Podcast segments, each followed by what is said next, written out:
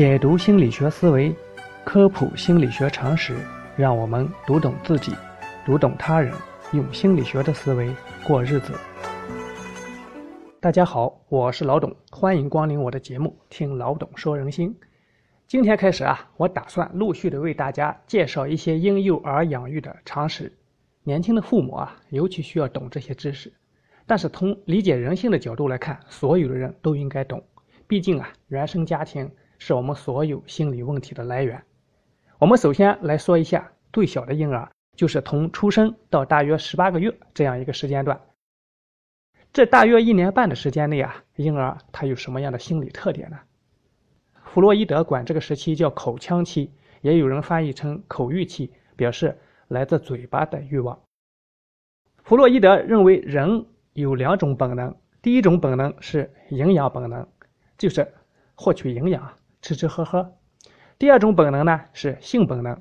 性的本能啊，它是心理发生和发育的一个内在的动力。从生物进化论的角度啊，就非常的好理解。营养本能就是获取营养嘛，让我自己活下去。性的本能呢，就是要繁衍下一代，让我们这个物种延续下去，不至于灭绝了。那么零到十八个月这个阶段的小宝宝，他的性本能体现在哪里呢？体现在嘴巴上，吃东西呀。感觉到快乐，咬东西也感觉到快乐。等到长牙了，就更快乐了啊！逮着啥就咬啥。这个阶段呢，宝宝啊，他要开始确认一下自我的存在感。那怎么确认呢？他没有多少的动作能力啊，所以他通常会选择一个简单的他能做到的动作，那就是去吸吮自己的手指，通过这种方式来刷他的存在感。我是谁呀？这手指是啥呀？是我的吗？好像是的啊，我动一动有感觉，我舌头动一动，手指动一动，哦，这都是我的地盘，嘿嘿，我说了算。可以说啊，这就是宝宝最基本的一个自我按摩呀，他来确认自己的身体器官，去确认自我的概念。那么我们做父母的，我们就可以去帮帮宝宝，怎么帮呢？很简单呀，就是多给他点机会去感受自己的身体器官，比如说你多抱抱他。多一些皮肤的直接的接触，比如妈妈把宝宝搂在怀里，皮肤直接的接触，宝宝呢可以感受到各个部位的神经冲动，也感受到妈妈来自妈妈的体温，享受这种爱的感觉，又安全满足。平时呢，在跟孩子互动中啊，多去接触接触孩子的皮肤，比如说摸摸他的手啊、脚啊。当然啊，你要注意孩子的情绪反应，对吧？眼神上。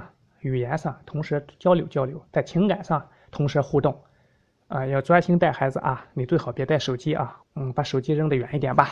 这样呢，宝宝就可以尽量多的感受到父母的关爱，也可以尽量多的体验到来自身体的他的各个位置的神经冲动，这样呀，就可以促进他的智力更快的发育。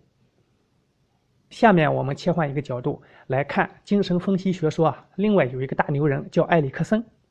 他把人的一生的心理的发展过程分成了八个阶段，那么零到十八个月就是这第一个阶段，叫做婴儿前期。在这个阶段啊，宝宝他要去体验基本的信任和不信任这些心理过程。这个阶段呢，我们千万不要认为宝宝他就是一个不懂事的小动物啊，我让他吃饱了，他不哭了就行了，那是大错特错了。宝宝饿的时候，宝宝冷的时候，宝宝他寂寞的时候啊，他都会哭啊闹啊什么的。其实就是向成年人发出信号，希望你们来关怀我吧。这就是最早的人际关系。如果说爸爸妈妈及时的出现了，及时的满足我了，那我就信任你了。如果你老是不来呢，那慢慢的我会很受伤啊，宝宝很受伤啊，宝宝就失望了。如果你们总是让我失望，那我就不信任你了。